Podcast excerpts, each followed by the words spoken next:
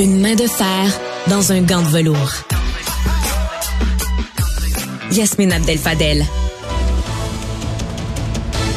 14h30, on retrouve avec plaisir la collègue Yasmine Abdel-Fadel dans les studios de Cube. Bonjour Yasmine. Bonjour Marianne. La mairesse de Gatineau euh, qui a démissionné en évoquant les attaques personnelles, la partisanerie euh, qui rend son travail difficile. Elle dit avoir choisi de préserver sa santé. Le maire de Québec, euh, Bruno Marchand, a réagi. On l'écoute. Elle fait un choix, elle fait le bon choix parce qu'elle prend cette décision-là pour elle-même, mais moi je pense qu'elle va beaucoup nous manquer. Pas juste aux municipalités au Québec. Elle, elle représentait à mes yeux euh, une femme avec qui c'était un immense plaisir et un immense privilège de travailler, de collaborer. Alors je la salue bien bas, je la remercie pour son travail. Euh, honnêtement, ça me fait de la peine qu'elle quitte, mais sa décision est la bonne, elle la prend pour elle-même. C'est elle qui sait quoi faire avec ça, mais je suis... Euh, je trouve pas que c'est une bonne journée. Hmm. Yasmine, c'est le dernier de plusieurs cas similaires. Qu'est-ce qui se passe en politique municipale au Québec?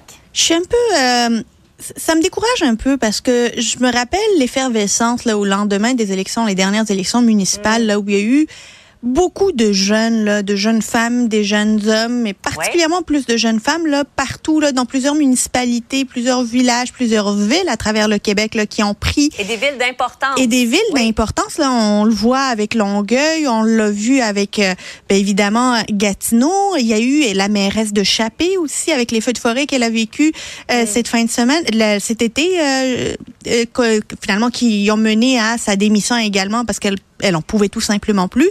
Et là, on dirait mm. que cette effervescence-là, ben, on est en train de revivre le retour du balancier. C'est qu'il commence à y avoir aussi euh, une fatigue, une fatigue de la politique. Que finalement, la politique, là, euh, ils sont déçus, elles sont déçues de ce qu'elle, de ce que la politique a pu le ramener ou pas le ramener. Et je trouve ça dommage parce que ça envoie un message un peu particulier ou à tous ceux et celles qui regardent ça puis qui se disent, ben, on trouvait ça inspirant de voir des jeunes, des jeunes femmes vouloir aller gérer des villes, des municipalités puis qui finissent par, à mi-chemin, dire, ben, j'en peux plus. La santé n'y est plus. Mm. C'est trop stressant, trop fatigant, trop divisif, trop polarisé. J'ai des menaces de mort c'est malsain, c'est toxique, je quitte. Disons que ce n'est pas la meilleure campagne marketing pour la politique en général, la politique municipale en particulier. Et on se retrouve tous perdants au change avec ça. Et j'espère que ça, on va, au-delà d'en parler juste aujourd'hui, là, qu'on va s'en rappeler à chaque mm. fois que euh, on va, on va juste être indifférent aux attaques gratuites envers nos politiciens et nos politiciennes. Là, c'est des humains et on l'oublie beaucoup trop souvent. Ouais, le maire euh, d'Anfos, président de, de l'Union des municipalités du Québec, à qui on parlait, euh, disait que les réseaux sociaux également là, sont pour euh, beaucoup a commencé lui à faire de la politique avant et il le voit avec les réseaux sociaux et particulièrement pour les femmes. Les gens peuvent être très très durs derrière leur clavier. Là. Les gens qui sont dans le confort de chez eux, qui ont un cellulaire puis un laptop, puis qui se permettent là, tu sais, ils allument la télé puis ils regardent quelqu'un, ils aiment pas ce qu'il a dit, ils aiment pas ce qu'il a fait, mm. ils aiment pas la décision.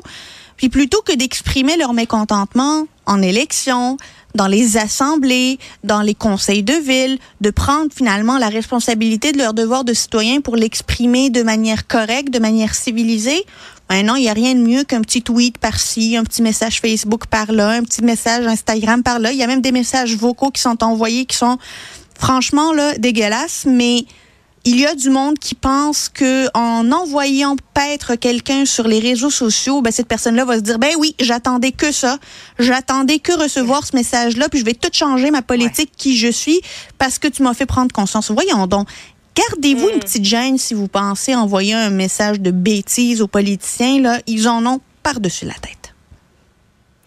Autre sujet, Yasmine, bon, les places en, CPE, en garderie subventionnée, qui doivent être données en priorité aux citoyens québécois, pas aux demandeurs d'asile. C'est ce que dit euh, le premier ministre François Legault. On va l'écouter là-dessus ensemble.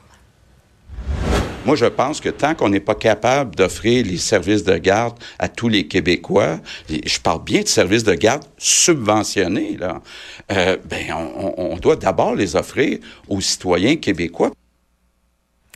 Yasmine, il y a des organismes, notamment Amnesty International Canada, à qui on va parler d'ailleurs un peu plus tard, euh, qui craignent un, glissement le vers, le populisme, vers euh, même la xénophobie. Est-ce que pour toi, c'est un terrain qui est glissant? En fait, l'argument est mal présenté. Moi, je comprends où est-ce qu'on veut aller lorsqu'on pousse cette décision-là jusqu'au Cour suprême. J'adhère à ça. C'est que des, des places en service de garde, on n'en a pas assez déjà à la base, à la, au nombre d'immigrants, ben, en fait, au nombre de demandeurs d'asile qu'on reçoit, qu'on n'est pas capable de contrôler, là, on peut pas en développer au rythme du volume de demandeurs d'asile qu'on reçoit. Là, c'est, impossible. Même si on le voulait, c'est impossible. Euh, donc, mm. et ce n'est pas, euh, ce n'est pas une obligation au sens de la loi que d'aller dans un CPE ou dans une garderie subventionnée. Tout ça étant dit. Euh, la manière avec laquelle on le livre doit être plus sensible. Et c'est là où le premier ministre devrait faire preuve d'un peu plus de sensibilité, où il peut comprendre que euh, oui, les CPE peuvent être un vecteur d'intégration, un vecteur euh, d'apprentissage aussi pour ces jeunes enfants, mais il y a également, et il peut le dire, il y a également une réalité qui est implacable, c'est qu'aujourd'hui, on doit faire face à une pénurie de main-d'œuvre. On a besoin de mettre les enfants des travailleurs dans les CPE de manière à ce qu'ils puissent rejoindre le marché du travail. Et malheureusement, étant donné qu'au fédéral, ça prend un an à avoir une, un permis de travail, ben la première année là, c'est pas possible de vous offrir une place en garderie subventionnée. Mm. S'il l'exprimait de cette manière-là, ça passerait mieux et tout le monde comprendrait ce qu'il voudrait dire. Yasmine Abdel-Fadel, merci. merci. Bonne fin de journée à toi. Au revoir. Au revoir.